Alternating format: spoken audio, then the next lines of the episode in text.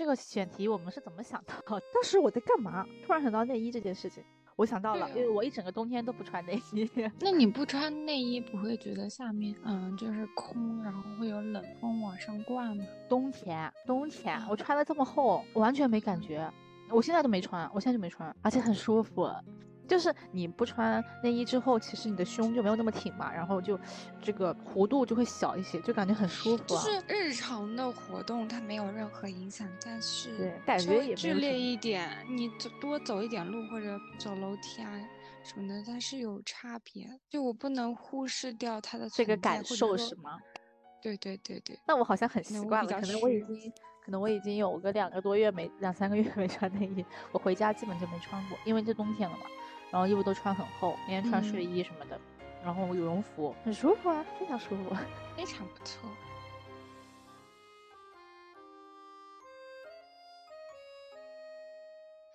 迎来到留下看看，我是三三，我是小谢。前面聊的这些，大家也知道，我们这一次的主题是什么？主要是来讲讲。穿内衣这回事儿，对，其实，在之前也听过国外有一些内衣解放运动什么，特别是法国吧，我听的比较多的应该是法国那边提倡就是不穿内衣。那 我觉得不穿内衣都 OK。到目前为止，我可能还没有跨出那一步，是接受自己凸点。我现在就只能接受在冬天的时候不穿，夏天可能还会因为衣服比较薄嘛。还是会 在意别人的这种观念，就是可能自己心里还没有跨出这一步嘛。对，就是在意凸点，就在意别人看你的胸部。其实吧，你穿穿着内衣的时候，别人也会看，对吧？我自己可能也无所谓，但是我就讨厌男的用那种眼光，就是打量。我很讨厌这种眼这种眼神，讨厌被评头论足的打量。对，很烦，是不掉那种眼神。嗯，那你说有男的穿，就夏天只穿一件短袖的时候凸点吗？有啊，他们又不穿内衣。对呀，然后他们有些最多就里面穿个那种不可能老头衫一样的，他们根本就不穿，或他们就只穿一件老头衫。也会凸点，但是他们丝毫不在意啊。嗯，就是还是被女性的这个还是被物化。甚至说他们光着膀子也没关系，对吧？对啊，是的，聊远了，聊远了，怎么突然聊到这么远？今天这一期呢，我们主要就是从自身出发，去聊一聊国外和古代吧，中国古代的内衣是怎么一步一步发展到我们现在这个样子的，聊聊我们对它，嗯，对这些发展的以及内衣解放运动的一个看法吧。主要是还是聊天式的，然后有什么不足的，大家就在评论区给我们留言反馈。我们其实从很小就开始接触内衣、胸罩这个东西了。三三，先说一下你自己最初对这个内衣的感想，用使用啊这种情况。其实有点尴尬，但是我还是想说，就我爸以前会拿我妈的内衣套在他自己身上，然后跟我打趣，你能懂吗？我小时候，这样会留下心理阴影吗？没有心理阴影，就是现在回想起来，就感觉像是男性的一种恶趣味一样。嗯，这种比较恶意的这种调侃。对，然后是当着孩子的面。啊，我不能理解你爸的所作所为，为什么要这样子？我我自己的话。是从小学六年级那时候开始穿那种小背心，穿也是因为我妈意识到我的胸部要开始发育了。我感觉我那时候还没有开始，因为我可能发育的比较晚，但是嗯，都会就是在那个年纪段，家长就会开始有意识的让女孩子会穿这种。对，而且全班基本都会穿。就那时候是邻居，然后还有他的。女儿跟我一样大嘛，我妈就在跟她妈聊，就是说啊，你们有没有发育啊？就说看着他们看着我，好像胸部有点微微凸起，开始发育这个意思了。然后说要给我穿小背心啦，怎么怎么样，我就开始穿那种小背心。我还有印象很深的一件事是在学校里穿小背心。我们下楼去上体育课，那天是穿了一件白色的卫衣。去上体育课的路上，我们班就有一个女同学跟我说：“哎，某某某，你也穿了这个小背心啊？”我也穿了。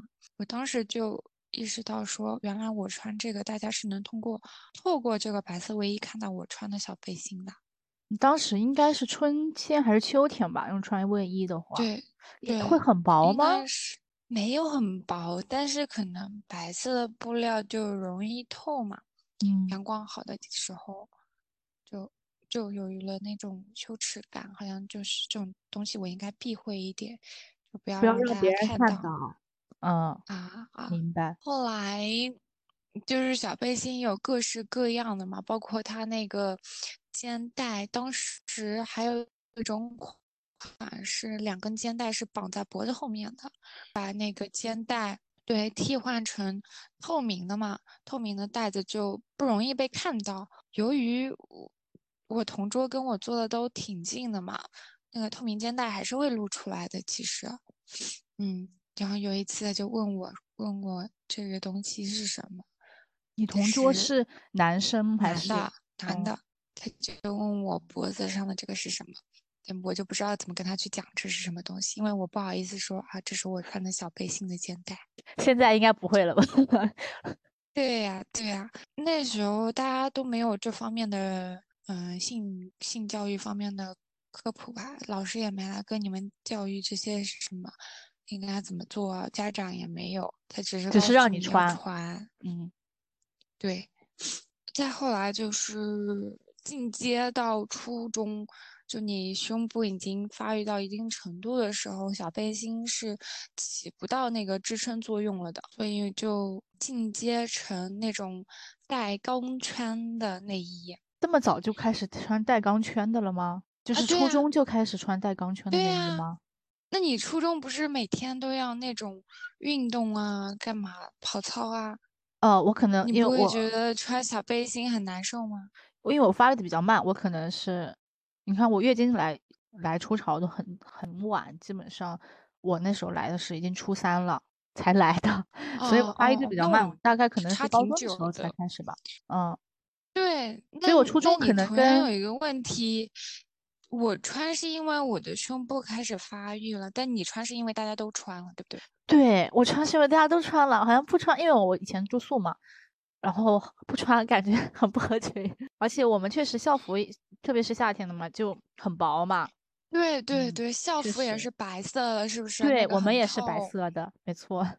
但是那时候还没有开始流行或者出现，又或者说我没有认知到有运动内衣的存在。那带钢圈的内衣，它虽然有一定的。支撑，但是它很难受吧？不能在运动的时候起到支撑作用吧？它没有很强的那个防止它晃动的那个能力。我感觉它只有在底下那一圈儿，就是有钢圈在下面，对不对？对，上面好像还还是会晃动，对不对？对，嗯，那会儿就跑操的时候就很容易胸部一晃一晃的嘛，校服又特别薄，所以。很容易被旁边的人，尤其主要是男的，就就是男的吧，应该就是这么说。疯狂认同。对，因为我个子比较高嘛，我基本都是站后面，然后后面几排其实大部分都是男的嘛，所所以我是能听到他们就是议论的，就那种窃窃私语，然后又突然爆发出大笑的那种。我那时候在那个处境下，我很难跳出去就指责他们，就类似于我只是一个人，他们却是一个团体，一个群体，我很难以一抵众的那种反抗。那我就只能掩盖自己的这一点，就努力。夏天哪怕很热很热的环境下，我还是会把。嗯，外面那个外套给穿上。我经常回家的时候，我妈就说：“哎，这么热的天，你怎么还穿的外套呢？”就是我又不好意思去说，我是为了掩盖这个部分，所以嗯，会带来一些困扰，是不是？在青少年的时候。对，对对。OK，然后呢？你可 以聊聊你的。我其实，你可能我觉得女生的这种。经历都可能比较相似吧。我小学穿的也大概五六年级的时候开始穿嘛。我记得以前是那种绑带，就是绑到脖子后面的。我有看，我自己穿的少，因为我开始穿的比较晚嘛。我是先看了其他同学开始穿，他们就是那种你在脖子后面打结那种的，那种内衣，然后就很明显，因为你脖子后面是裸露的呀，你一眼就能看到他是穿了这种小背心的，对不对？男生就会很。就会有时候会有恶恶作剧嘛，就比如说你的后排是男生，然后他就会在你上课的时候把这个带子给解开。我之前小时候就看到过这种情景，我我就是不太喜欢穿这种。你你那边怎么这么恶毒啦？还要真解人家袋子？他们可能就是觉得好玩，但是我觉得还是带有一点恶意的。对，所以我还是蛮讨厌穿这种很明显的这种带子。我一般就会穿只有一个布料的，就是。围一圈儿，然后也没有那种扣子的，嗯，一整个套下去的那。然后这种的话，你知道，其实也就是均码的，没有大小之分的，你知道吧？你晚上会脱掉它吗？睡觉会脱掉。我会觉得好麻烦，很麻烦，穿内衣就是很麻烦。你现在不是也一样吗？白天的时候，或者你出门的时候，你不得不穿，然后回来就脱掉。对啊。就是它那个肩带那个调整的，它是在背面，不是在正面的。就你得脱下来才能调整肩带的长短。对的，我都是我现在穿内衣都是，呃，反过来，先把肩那把扣子扣好，然后再转过去再穿，因为我自己一个人很难扣上后面三四个这种扣子。是的。特别是你洗完澡之后就很麻烦，因为你整个身体就有水的阻力在，特别是夏天，就把整个人弄得很燥。嗯，对我，因为我发育的比较晚嘛，我大概是初中吧，可能初二、初三那个时候才开始发育了。除了体育课啊，体育课，体育课可能是我高中的时候，我会下意识的穿个外套去跑步。我在我刚发育的时候，我会，我就是洗澡的时候。会有一些迷惑行为，就是因为它会有一些小小凸起嘛，然后就想把它摁下去，我就想着摁下去它会不会就 停止发育，就是会把这个速度变慢一些。我那个时候很不喜欢这种胸前明显的这种凸起，就感觉好像嗯挺羞耻的，就很迷惑的一些行为。我现在想想还是感觉很奇怪，以前为什么会有这种想法，而且会把它摁下去就很好笑。现在想想，真的，你你们以前会把会有那种洗澡的时候。对，你们以前会有洗澡的时候想把它摁下去，不然让它发炎那种行为吗？没有哎，我感觉我想想都很好笑。就就对它的成长过程，就是处于那种完全没感觉，就好像一瞬间它就变大了。嗯，那我可能因为比较晚了嘛，我那时候已经上了呃七年级的那个什么生理卫生课嘛，就是科学课会讲到讲到这个生理常识嘛，所以我那时候其实是有些意识的。对，包括当时我其实已经知道什么是月经，然后什么是初潮啊，就这种，然后包括人体的一些结构啊，子宫啊、卵巢，初一的时候其实都有涉猎到，就上课的时候老师会跟你讲，就是这个是课程要求，对，所以我那时候刚开始发育的时候，其实已经是有意识的，然后我会下意识的还是不想让它发育，把它给摁回去。事实证明没有什么用。听到这里的这个。女孩子嘛，啊，就是正在发育的，不要有这种迷惑行为，也没什么用，而且而而且很痛，你知道吗？就是你还真的用力按下去，我真的很用力。然后我在一段在一小段期间内，我好像看到明显的效果了。那段时间很慢，然后后来就没什么用，就是后来还是该怎么样怎么样，你基因还是违抗不了的。太牛了。是不是很神奇？我 以前脑洞好大，真的脑洞好大。然后我记得我大概是高中的时候发育的，集中在一两年，高一、高二那段时间发育特别快。当时要就是已经穿不了这种小背心了嘛，因为那种小背心也没有承托能力，就只能掩盖掉你的这个凸点这种问题。所以后来就换了那种少女背心，你知道吧？什么叫少女背心？少女背心它的杯罩很小，图案卡通少女，但是款式跟那个那种。成人款的差不多是吧？对，主要是它的这个做设计吧，就要比较粉嫩，就粉色啊这种偏这种颜色的。嗯，对。但是其实我当时发育到，嗯，这个罩杯已经罩不住我了，我会难受。但是我那个时候能选择的那一款是很少，要不你再大一些就变成那种蕾丝啊，然后黑色那种，就是大人的那种内衣。成人那种内衣，然后我那时候就会觉得，就是不想去穿那种内衣，因为总觉得穿这种内衣就是很性感啊，像特别像这种黑色哈，穿白色就很显，然后别人也能看到你这个蕾丝，就会觉得很不喜欢别人这种 gossip，嗯，怕成为别人这种嘴里的谈资，嗯，就会避免去选择这种内衣。但是我如果又选少女款的话，嗯，其实对于我的这个尺码是不合适的，但是又没有别的选择。所以其实我觉得那个时候是特别委屈，对，所以觉得在这种女孩子的这种成长发育过程中，还是存在很多内衣选择方面的这种困境。我不知道现在对于少女内衣或者就是嗯发育期、青春期的这种少女内衣款式是不是稍微多了一些？但是我们以前那个时候，我觉得这方面做的还是很很多不足。你有了解过你妹妹现在穿什么吗？应该就是你说的这种少女背心吧？对因为它是背后的扣子，但的确它是没有钢圈的。我以前好像穿钢圈也少，我大概大学的时候才开始穿有带钢圈的衣服，而且我总觉得这种内衣它松的很快。嗯嗯，对，因为它是布料，稍微有一点微弹，只它牛筋弹了松掉之后就没啥用。我感觉我大学时候也一直在换不同的内衣，我就没找到一款比较合适自己的内衣，怎样才在你的认知里算你的合适啊？因为我觉得我的那个罩杯不算特别小，底围和你那个罩杯其实只能二选一，要不你底围是合适的，罩杯就不合适；要不你罩杯合适，底围就不合适。可能以前也是不太懂这方面，所以就我感觉我大学一直都没有找到特别合适的内衣。后来我是去了内衣店，就是让让他们帮你挑试是吧？对店员给我量啊，然后给我看，我就一件一件试穿过去，看看到底哪个尺码的哪个款式的比较合适。因为你在生活中，你的胸部也是在变化的。比如说你这段时间瘦了一点，然后这段时间又胖了一些，你的这个胸部也是会哦变化的。所以你其实内衣也不是固大定不变的。脂肪胸部。嗯但是对吧？你的内衣也不是固定不变的，可能你穿对就是这段时间穿了就紧了，其实这段时间内衣已经不合适了。是的，是的，嗯所以它是一个动态的背了还是很难受。对，它是一个动态的过程，但是我们可能，比如说我现在买，我还是会按照，比如说我之前去店里的那个尺码，我去挑内衣，但其实不一定合适你现在的嗯，情况，所以我觉得对于内衣这个选择来说，还是有需要改进的吧。嗯嗯嗯，我们现在就先聊一聊国外的内衣的一个发展历程吧，因为现在一想到现代的那个内衣，总觉得是来自于国外的那种设计。反正我第一第一印象想到的就是是国外传过来的那种内衣的样式和款式，就是比如说就是维密啊这种产品都是来自于国外的，营销做的特特别好。深入人心，是不是？对对，所以我们现在就维密走秀对，那种宣传营销真的太牛了。所以我们现在就先来聊一聊国外的内衣是怎么一步一步发展到现在的。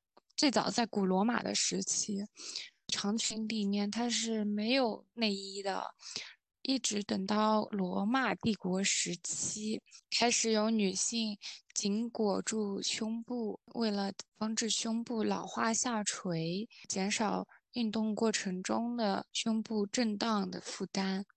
所以从最开始女性的这个内衣的发展由来，也是从或者可以说它的功能就是运动内衣，对不对？它的对它的功能也就是类似于今天的运动内衣。我觉得最就是引人诟病的，从是从十六世纪开始吧，大概那个时候是不是中世纪时期啊？所以那个时候对女性的思想的这种浓意还是挺深刻的。它其实表现在内衣上，就是它会它产生了那种紧身的束胸衣，然后这种束胸衣呢，其实是从最早是从皇室贵族开始往民间流传的，嗯，然后逐渐成为了全民的内衣的这种准则嘛。那个时候我有看到这种图片啊，他们的收缩内衣的这材料其实是有些是由金筋骨造成，这个筋呢就是金鱼的筋，你可以想象它这个到底有多硬，所以它束缚的这个胸部其实是很不舒服的，而且其实现在也有也有吗种鱼骨的胸衣，我不知道你有没有看到过，把你腰部的线条体现出来，然后把你的胸部支撑起来。因为束缚的太紧嘛，有可能会挤压到你的器官，就是你腹部的这个器官，其实对人的身体还是会造成一定的伤害。特别是你长期嗯天天都这么穿着的话，其实很不舒服。而且和女性的这着装形成对比的是，男性他们那个时候是穿着那种比较行动便利的这种裤装啊，然后女性就又要穿勒得特别紧的内衣，呃，紧身的束胸衣，然后又外面又套了一层又一层的层层叠叠的长裙，就是非常的繁琐。但简而言之，就是束缚女性的行动。对，反正这种服装呢，也能体现社会的教条对女性的这种教导。到了十九世纪的时候，女性可谓是失去了对自己身体的这个主导权吧。女性的身体成了男女关系的战场。另一嗯方面，就是说男性将他们自己的审美加诸于女性，而女性为了博得男性的赏识，逐渐失去自己对身体的主导权，穿上了紧身胸衣去赢得异性的眼光。但是你穿上容易，脱下来却经历了一个很长的意识的觉醒和抗争的一个过程。对，我记得在现在都没没有摆脱掉这一个这种观念。说到二十世纪初的时候。就是有一位叫做 Mary 的一个女士嘛，因为她其实是出生于名门，所以她要参加很多名媛的社交活动，参加各种舞会啊、嗯茶会啊这种的。但是她日常的着装又很不舒服，所以她就自己设计了一款舒适的这种内衣。她设计的这款内衣呢，就是现代内衣的雏形吧。她当时设计的内衣是用了这种手帕，就是两块粉色的手帕，加了几根丝带，然后吊在自己后面，就成为了一件。就是没有那么多束缚的，让人更加舒服的着装的这样的一种内衣，然后也没有任何的像用鱼骨啊或者钢圈这种束缚的。对，然后它的功能其实也就是让它跳舞的时候不要晃得太厉害，感觉好像又回到了古罗马时期最早对于内衣的最初的功能要求。我记得他好像后来把这个这款内衣的设计专利吧，给转让给了一个男男商人，那个男商人就把这个推销到了全国各地全。甚至后面是全球各地。到了上世纪四十年代，克里斯汀·迪奥呃设计了一款 New Look，发出了“没有内衣就没有时尚”的惊人之语，并邀请玛丽莲·梦露来展示这款内衣，用来展现女性凹凸有致的曲线身材。也在同一时期，另一位男性内衣企业家弗雷德里克·梅林杰设计出了一款 Push Up Style 的内衣，其实就是钢圈内衣，就是就是在文胸当中加入了钢圈，它让你的胸部更加的挺拔聚拢，凸显你的身体曲线，来说明你是一个非常性感的女性。同样，这种束缚又重新回到了女性的生活。对，这个时候其实胸部已经成为了一种嗯性唤起的器官，反正就是对这个器官进行了一种物化，一种社会化。然后大概在六十年代的时候，因为那个时候。嗯，掀起了第二次的女性主义的浪潮嘛。然后随着第二次女性主义浪潮发生的，还有一个著名的事件叫做胸衣燃烧事件。美国的觉醒者的先驱觉得对女性的这种物化，觉得她们穿必须要穿性感的内衣来体现她们的线条想法，提出了抗议。他们就把内衣都扔到垃圾桶里。嗯，然后这个事情其实也成为了女性主义浪潮运动的一个。有里程碑意义的一个事情吧，对。但是由于这二战之后哈，为了恢复经济啊，然后重建这种社会，多的岗位都偏向于去选择男性，所以女性也有很多又回到了家庭里面。你想想看，只要女性一回到家庭里面，她们就没有了经济的话语权，所以她们轰轰烈就是有这一段自己的主导权。对，所以这一段轰轰烈烈的胸衣燃烧事件哈，这个女性的这种思想意识的觉醒又。销声匿迹下去了。在这里也想重新介绍一部电影，叫做《妇女参政论者》。它讲的就是在当时的经济环境下，工作岗位更加偏好于男性候选人，而女性也没有自己的政治选举各种权利。由此开展的一系列的运动，大家可以去看一下这个电影，然后感受一下在那个环境下为自己博得一一点点权利是多么的艰辛困难。到了嗯上世纪九十年代，其实大家的观念开始越来越开放吧，各种时装内衣品牌都开始展现裸露的身体来展示胸部。展示所谓的女性的魅力。同一时间，像维多利亚的秘密，它就在这里崛起。它通过一众模特穿他自己品牌的内衣走秀，来展示天使般姣好的容颜。魔鬼的身材，华美梦幻的内衣，就是给男性呈现了这种视觉的享受，视觉的狂欢。但同样，很多女性就也很喜欢看，我有时候也会看。对对对，就是一瞬间好像觉得哇，内衣都可以做的这么梦幻，哇，躯体是多么的美好。你看人类的身体这么美妙的 曲线。那个时期，我觉得内衣还是主要与这种性感。呃聚拢和女性的曲线啊关键词是搭钩的。对对对，但是你可以看看出他们的标准其实是非常单一的，对对对对，包括在选择模特的标准，还是说这些内衣的标准上面，他们并没有向你展现就是多种多样的美，而是非常单一的一种美。现在维密现在维密好像也在转型，哎，就我们之前有看到，因为现在就是对，就是说这种市场观念的变化嘛。嗯，停办了四年之后，他今年又要重启他的大秀，会新加入跨性别的模特，还有大码的模特。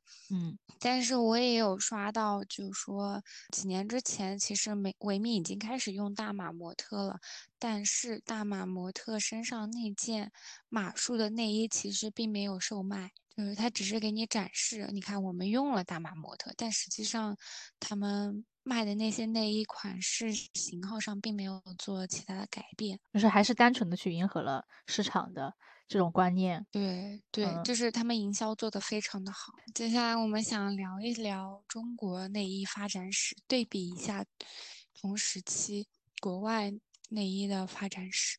我说到中国古代的，你第一印象是什么？你觉让我？想就是电视剧里给我营造出的肚兜，对我也是，就 是你的肚兜一旦被男的捡走了，你的清白就被毁了。不要说肚兜，就就是你的帕子被捡走了。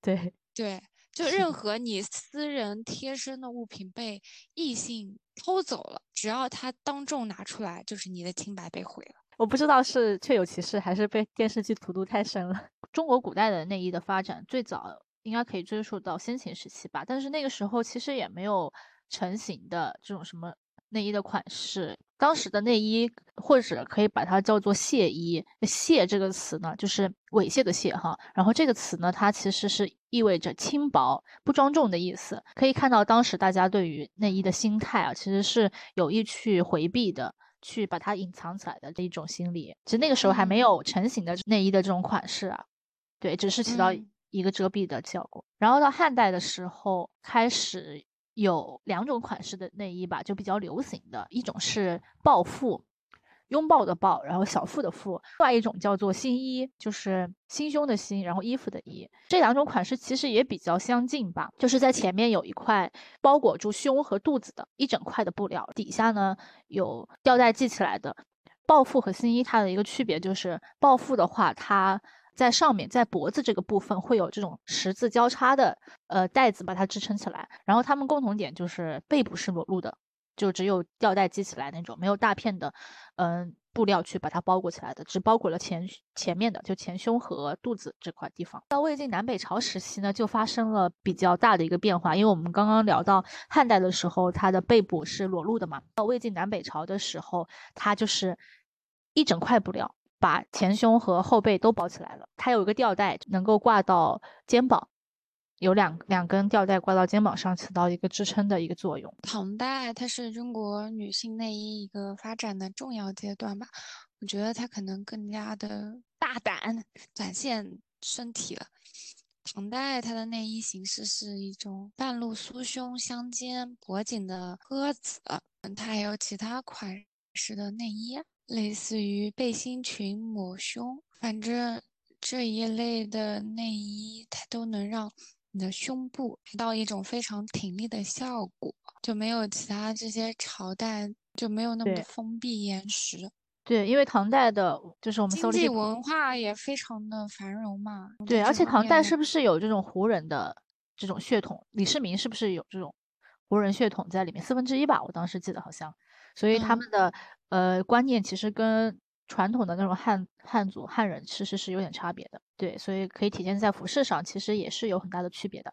而且他嗯们刚刚桑桑也说到他们的这个内衣的上上上沿部分哈，其实并没有把整个胸都给包裹起来，就是还可能露了一部分的这个胸部，而且他们的外衣其实是比较薄的嘛，就是比较透的，所以其实穿上外衣之后也是能够能够看到，才可以体现出这种半露酥胸的场面。到了宋代呢，因为宋代不是程朱理学的思想比较比较深入人心嘛，所以宋代它的服饰内衣的变化其实也是挺明显的，跟唐代比起来，宋代它也是跟魏晋南北朝一样，也是整个能够包裹住胸部和腹部的，就是上可副乳，下可遮肚这样的一个结构。到元代的时候呢，内衣又被称为合欢襟，这个设计跟以往的几个朝代都是有点区别的。它的穿着就是由后往前穿的，它的系带是在前面系的，就是像那种扣子一样，一排一排、一排一排的扣子一样，是在胸前扣紧的。对，这个就是跟以前前几个朝代是有点区别的。这种设计呢，其实现代也是有的。到了清代呢，嗯，内衣主要是以肚兜、束胸、短乳为主，跟之前的比呢，它可能更加注重装饰性和美观性。另外呢，清代还出现了抹胸裙，还有背心裙这一。类新型的内衣，清代它的内衣的设计一个比较突出的特点就是它的底下是那种尖的，就是收尾的，不像其他几个朝代都是这种平的嘛，像是一个帕子，菱形的这种帕子的感觉。清宫剧里面看到比较多的也就是这种这种类型的，我还记得印象挺深的，就是《还珠格格》之画是吗？它的。新婚的时候嘛，然后他穿的这个 款式，就穿那个肚兜。到民国时期，因为那个时候我们不是什么思想解放、大开国门嘛，所以有其实有受到了外国这种文化的冲击嘛。就像这种胸衣也是发生了一些变化，掺杂了一些西方胸衣的这种元素在里面。就是以前不都是遮胸遮肚子嘛，然后逐渐就变成了只只覆盖胸部的这样的设计。大概我们的。中国古代的胸衣的发展史也是挺长的哈，但是其实说实话都没有特别大的变化。